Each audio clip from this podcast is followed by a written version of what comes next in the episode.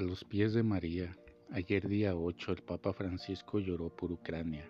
En la Plaza España en Roma, que tiene una gran columna de una imagen de la Inmaculada Concepción, llena de personas quienes callaron y aplaudieron las lágrimas de Francisco, como agradeciendo ese gesto que recordaba la capacidad de llorar, la libertad de llorar. Francisco recuerda algo profundo del Evangelio de hoy. ¿A quién compararé esta generación? Son como niños sentados en las plazas que gritan a sus compañeros diciendo, nosotros tocamos la flauta y ustedes no bailaron, cantamos lamentos y no se golpearon el pecho. De hecho, la vida pasa frente a nosotros y estamos todos tan distraídos, tan dispersos, que ni flauta ni lamento tocan en el curso de nuestro día. Jesús habló de la importancia de una vida atenta, de la necesidad de vencer el mecanicismo.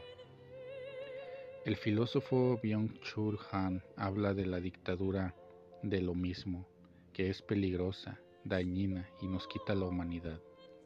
David Le Breton habla de una realidad tan complicada en que las personas corren el riesgo de querer huir de sí mismas o de huir del mundo. Una clave fundamental, educativa y profundamente espiritual es la propuesta del Evangelio, implicarse en la vida, implicarse en el amor implicarse en el sufrimiento de los demás, de ser portadores del remedio del consuelo. En algunos casos la implicación más hermosa es llorar juntos, callar juntos, esperar juntos, rezar juntos. Que Dios nos dé este gran corazón